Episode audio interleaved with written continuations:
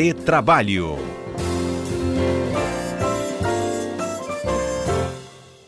No quadro Retrabalho de hoje, gente, o que uma empresa pode e que ela não pode impor em relação à aparência de um empregado. E aí, antes de eu dar meu bom dia aqui para os nossos comentaristas, eu vou novamente chamar para as perguntas que estão nas redes sociais. Arroba CBN Vitória tem enquete no ar, se uma empresa pode ou não né, interferir tomar partido aí em relação a visual, vestimento, enfim, né? Lá no Twitter, maioria esmagadora dizendo que não pode, hipótese alguma. A gente De vai descobrir nenhum. logo daqui a pouquinho se pode ou não pode, efetivamente, né? E no Instagram, Estão dizendo que pode, Fernanda. 75% dos internautas está dizendo que as empresas podem interferir na aparência dos seus funcionários. Pois é, e agora a gente vai saber se pode ou não pode. Aqui no estúdio conosco, quem acompanha a nossa transmissão também em vídeo, está um dos nossos colaboradores, o Cássio Moro. Bom dia, Cássio. Bom dia, Fernanda. Bom dia, ouvintes da CBN, tudo bem? Tudo bem. E na linha, Alberto Nemer. Nemer. Bom dia, Fernanda. Bom dia, Cássio. E bom dia a todos os queridos ouvintes da CBN. De que lado você está? No que pode ou que não pode interferir? Tem uma palavra mágica no direito, Fernanda, que é depende. é, assim, é um, é um é, são questões bastante controvertidas, né?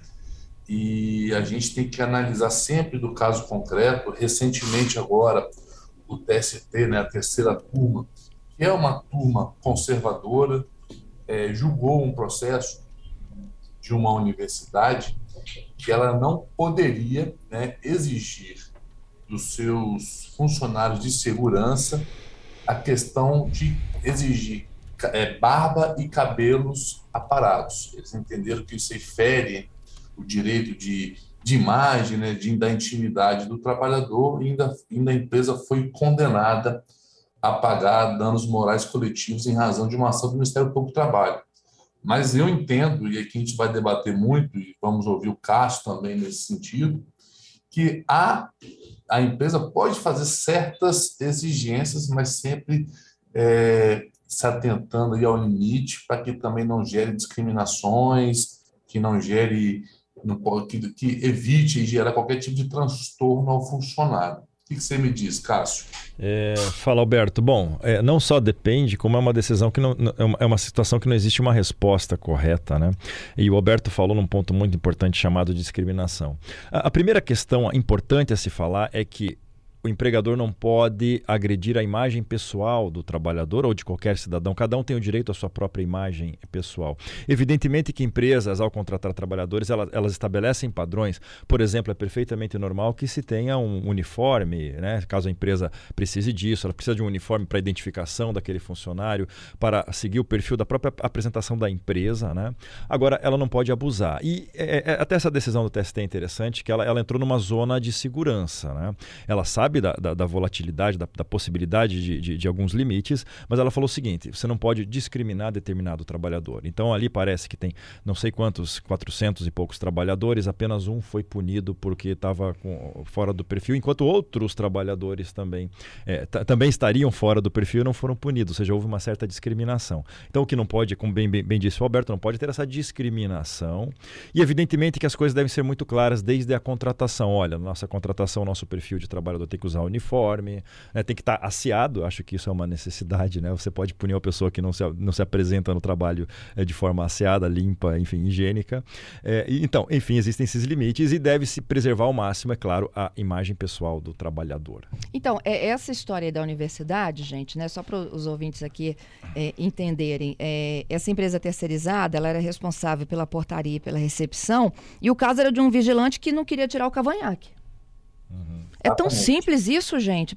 Qual o impedimento aí dele ter ou não cavanhaque? É, até, até que ponto que esse cavanhaque vai influenciar no, no bom executar do serviço isso, dele, na boa aparência? Né? Não faz sentido, né? Eu, eu também fico com essa dúvida, Fernando, e, e, tendo aqui uma, uma viagem, né? Eu acho que como essas empresas de segurança devem se inspirar nessas questões de é, questões de é, relacionadas a exército, militar, porque salvo o melhor juízo, no exército, eu acho que você não pode ter barba, né? tem que ser o cabelo aparado, mas é bom deixar claro que uma coisa é uma coisa e outra coisa é outra coisa. Mas eu acredito que a inspiração para isso venha dessa linhagem aí disciplinar de, do exército, polícia, algo nesse sentido. Vamos continuar então. Situações diferentes. O cavanhaque é o caso é, em discussão. Tatuagem, gente. É, outra situação que é, eu não vejo problema nenhum com tatuagem, evidentemente que sempre um bom senso. o problema é para aplicar o bom senso. O bom senso de um não é sempre o bom senso de outro, né? É, a própria questão do cavanhaque, não basta, ah, achei feio esse cavanhaque, eu não quero que você use. Aí sim você está invadindo a esfera pessoal do trabalhador e sim, então é um problema. A, a, tatuagem é a mesma coisa, né? Então, e mais do que isso, normalmente a pessoa está com uniforme, as tatuagens estão cobertas e tudo mais. Eu não vejo problema algum nisso. É, o, o, Alberto Ney, por exemplo, fica muito bem de cavanhaque quando ele usa. Adoro. Alguns Os ouvintes aqui estão comentando conosco. O Edson, por exemplo, ele diz que funcionário é um espelho da empresa. Uhum. Querem... É um espelho. É interessante né, nessa oportunidade, por exemplo, Fernando e Cássio, é, o Cássio disse muito bem em relação ao uniforme, estaciado, né?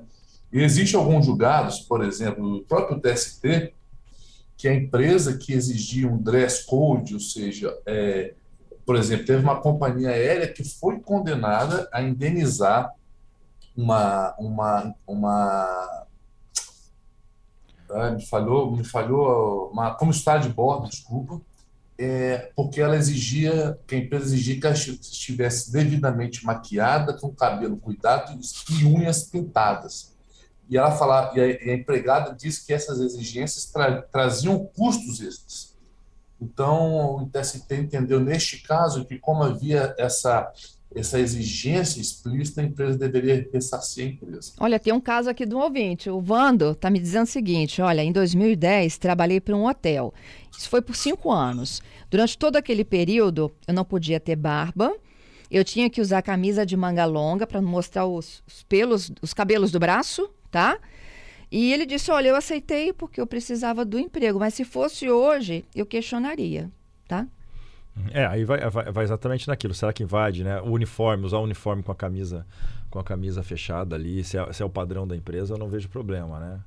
Agora, vamos analisar o caso concreto. O que, que você acha disso, Nemer? Você acha que a pessoa pode ter essa, esse cerceio assim da, da, da camisa para não mostrar os pelos ou de fato algum tipo de. Aí, aí eu, eu, entendo que a empresa pode exigir assim, a forma de uso do uniforme, né, da camisa. Eu acho que isso aí está dentro do poder diretivo, né? Está é, dentro do poder é, disciplinar do, do, do, do, empregador. Acho que isso aí de não mostrar é, tatuagem, de não, de não mostrar é, pelos, desde que isso seja uma coisa uniforme né, para todo mundo. Por exemplo, se, se o uniforme da empresa é camisa de manga curta e ela manda um empregado determinado usar de manga longa para esconder a tatuagem, aí eu acho a discriminação. Mas se ela exige, exige por exemplo, um, um, um dress code né, formal, ou seja, um uniforme formal, isso de forma generalizada, eu entendo que não há discriminação, não. E, e outras, outros pontos que, gente, que também volta e meia vem à tona, Fernando e Cássio. É, por exemplo, é, antigamente né, você via lá que, que na, nos anúncios de emprego tinha lá boa aparência é, boa aparência. E aí, isso é discriminatório, não é? Isso pode, não pode? Eu acho que isso realmente é, não pode, na minha opinião, porque pode gerar um tipo de discriminação. Até porque boa aparência, gosto, né, é uma coisa muito é, controvertida, cada um tem o seu. É, outra questão também, que volta e meia vem à, à tona, por, por exemplo, a pessoa é, ter um cabelo é, black power, né, Rastafari, isso aí eu posso exigir que ele não tenha esse tipo de cabelo enquanto for meu empregado ou empregado da empresa, eu também entendo que não, que aí fere essa questão da imagem. Eu queria saber também o que vocês acham. É o importante, Alberto, como você falou é, é do anúncio, é que na, na, na, entrevista de emprego em que as duas partes estão se avaliando, uma se vai contratar o trabalhador, o trabalhador se vai aceitar o emprego, que todas essas questões sejam bem esclarecidas ali. Né? Ó, você vai usar um uniforme, uniforme é assim, é, enfim. É importante que as coisas sejam sempre transparentes. Não pode chegar de surpresa, olha, você está aqui uma semana usando esse cavanhaque, agora você tira ou você está na rua. Não dá, né? Então, Isso também não pode ser subjetivo, né, gente? Eu acho exatamente. que tem que fazer parte de alguma uma regra da empresa, um tipo um regimento. E que seja aplicado a todos indiscriminadamente. Isso é fundamental. Viu, Nemer? Eu concordo, tem que ser uma coisa uniforme, né? Não posso ser pontual. É, igual volta e meia a gente vê anúncios ainda, né? Que a pessoa só teve um anúncio recente aí que, é, que foi da seguinte forma: ó, só aceito contratar homens né, para essa vaga. E aí, pode ou não pode? Gera discriminação? Não gera? É, um dia desse eu ouvi um debate interessante que aí eu acho que não há discriminação, que o anúncio, Fernando e Cássio, exigia o seguinte, que a pessoa fosse morador de um determinado município. Por exemplo, quero contratar para auxiliar de serviços gerais pessoas é, que moram no município da Serra. Aí houve um debate se isso era discriminatório ou não. Muito, algumas pessoas entenderam que sim, mas eu acho que não há qualquer tipo de discriminação, porque eu acho que isso também está dentro do poder diretivo e logístico da empresa de contratar. Quinta-feira, 28 de abril de 2022, quinta dia de retrabalho, com a participação dos nossos comentaristas Alberto Nemer e Cássio Moro. No debate de hoje, gente, se uma empresa ela pode ou não limitar né, a aparência das pessoas, dos seus funcionários, se ela pode é, pré-definir também a forma como que essa pessoa tem que ir vestida para o trabalho. E a gente está pedindo a sua colaboração, se você já passou por situações é, de impedimento semelhantes, se você quer compartilhar conosco um pouco da sua história. E, ó, não param de chegar aqui, tá? Casos vivenciados pelos nossos ouvintes. E aí tem um, um, um ouvinte aqui muito legal, que é o Kleber, né? Aí o Kleber diz o seguinte: gente, imagina só, estou lá, sou funcionário de uma loja de surf loja toda descolada, vem de prancha e eu trabalhando de terno. Não condiz, né, com a situação. Não é muito bem o caso de que a gente estava tratando, né, de que o, o, vigilante, ele foi obrigado a retirar o cavanhaque, aí depois ele recorreu, né, à, à justiça para questionar o porquê de retirar o cavanhaque, mas estava lá no regimento interno da universidade de que eles tinham que usar uniforme e não podia ter barba nem nada disso, né? Então, Isso mesmo. É, essa. É, esse, é, essa aí foi a questão. Se tiver no regimento, todo mundo aqui já entendeu que é possível de se uhum. exigir, não é isso? Uhum. Uhum. E que seja, isso seja bem claro para o trabalhador e que aplique-se a todos. É, assim, uma, uma coisa que, nesse caso específico, do vigilante, é, Fernando e Cássio, engraçado, engraçado não, mas é o que estava no, estava no regimento interno, tá? que não que teria que ter, não poderia ter cavanhaque e barba, e mesmo assim a Justiça do Trabalho entendeu que a, o empregador ultrapassou o limite. E o importante evidenciar e relembrar aqui aos nossos ouvintes foi o que o Cássio disse, né? Não há normas regulamentando isso. Então, isso vai muito do, infelizmente, do censo do inicial do empregador e depois do censo do julgador. E aí nesse caso específico, é, só foi revertido lá no, em Brasília. A primeira instância, a segunda instância, a princípio, entendeu que não havia nenhum tipo de discriminação. Então, assim, é um assunto que eu, que eu entendo que realmente precisa ser debatido, precisa, mas principalmente precisa ser regulamentado de alguma forma para que a gente saia dessa insegurança, porque o, o empregador tem sim poderes diretivos, mas como a gente tem é uma linha bem tênue em relação a, a não flertar com assédios, né? ou seja, de, também de não prejudicar é, a imagem do empregado ou tentar expor uma situação que o incomode. Então, esse é, é o grande desafio de ter esse equilíbrio. É, o, o, uma coisa importante. Bom, aquilo que o Kleber falou, eu só, eu só consigo imaginar o Alberto Nemer trabalhando na loja de surf com terno e gravata. Mas a questão é que, é claro, isso é, é uma situação extrema, né? E é importante tendo um dress code, né? Você tendo falar falando desde então, ó, você vai vestir tal roupa, evidentemente que isso é permitido, não tem problema. E um aspecto importante é, é quando há essas restrições ao trabalhador, isso tem que acontecer desde que haja um motivo plausível, ou seja, que esse trabalhador tenha contato com os clientes. Às vezes a pessoa trabalha no, no back-office lá atrás, não tem contato com clientes, é, então não faz sentido nenhum restringir a imagem dele, afinal ela não vai aparecer como se fosse a imagem da empresa. Né? Isso aí. Ó, tem um outro aqui me dizendo que trabalha numa multinacional, né? E a gente nunca teve problemas em relação a barba, cabelo, tatuagem, mas o que a empresa exige é uma postura. Uhum. Querem comentar? Acho, acho interessante, acho que a postura, a forma de falar, acho que isso aí é um padrão de atendimento. Isso eu entendo que a empresa pode fazer sim, é, Fernanda. Uhum. É, desde que, ó, mais uma vez, né, não, não não coloque o empregado numa situação de assédio ou algo nesse sentido. Mas, por exemplo, ela pode exigir que o empregado atenda o telefone de uma forma? Entendo que sim, né? dentro da, da razoabilidade da normalidade.